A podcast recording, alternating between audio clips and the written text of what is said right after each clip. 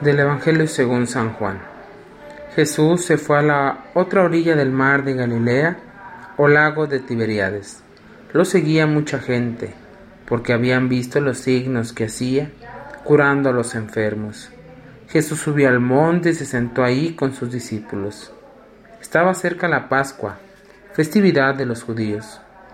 Viendo Jesús que mucha gente lo seguía, le dijo a Felipe, ¿Cómo compraremos pan para que coman estos? Le hizo esta pregunta para ponerlo a prueba, pues él bien sabía lo que iba a hacer. Felipe le respondió, ni doscientos denarios de pan bastaría para que cada uno le tocara un pedazo de pan.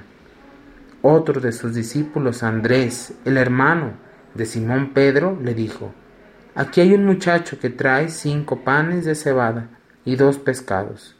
¿Pero qué es eso para tanta gente? Jesús le respondió, Díganle a la gente que se siente. En aquel lugar había mucha hierba. Todos pues se sentaron ahí, y tan solo los hombres eran unos cinco mil. Enseguida tomó Jesús los panes y después de dar gracias a Dios, se los fue repartiendo a los que se habían sentado a comer. Igualmente les fue dando de los pescados todo lo que quisieron. Después de que todos se saciaron, dijo a sus discípulos, Recojan los pedazos sobrantes, para que no se desperdicien. Lo recogieron y con los pedazos que sobraron de los cinco panes, llenaron doce canastos. Entonces la gente, al ver el signo que Jesús había hecho, decía, Este es en verdad el profeta que había de venir al mundo. Pero Jesús, sabiendo que iban a llevárselo para proclamarlo rey, se retiró de nuevo a la montaña el sol. Hola, un gran saludo. Señor nos habla a través de su palabra en este 16, 17, perdón, domingo del tiempo ordinario.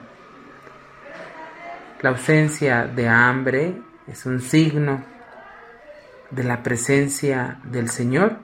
Para quien siempre ha tenido que comer, es difícil percibir la magnitud de este gran signo que hizo Jesús. Por el contrario, una sociedad que ha padecido hambre, una persona que ha luchado por conseguir el pan de cada día, sabe que la carencia de alimento, el mendigar el pan, es reconocerse incapaz de vivir por sí mismo. No tener comida es el comienzo de la muerte.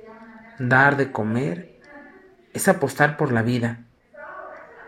¿En qué nos hace reflexionar estos pasajes sobre el hambre como un problema que nos anima a pasar de ser meros espectadores del problema e involucrarnos adecuadamente en la solución, en nuestra familia, en nuestra comunidad?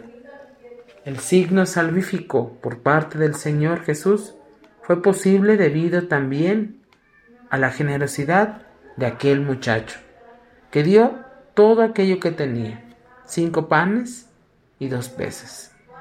Esto es muy importante porque el problema del mundo no es la escasez de recursos, sino la incapacidad para compartir como hermanos. ¿Y tú?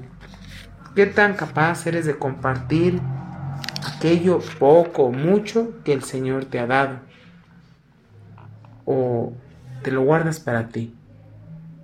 Que esta reflexión y este Evangelio te acompañe en toda la semana.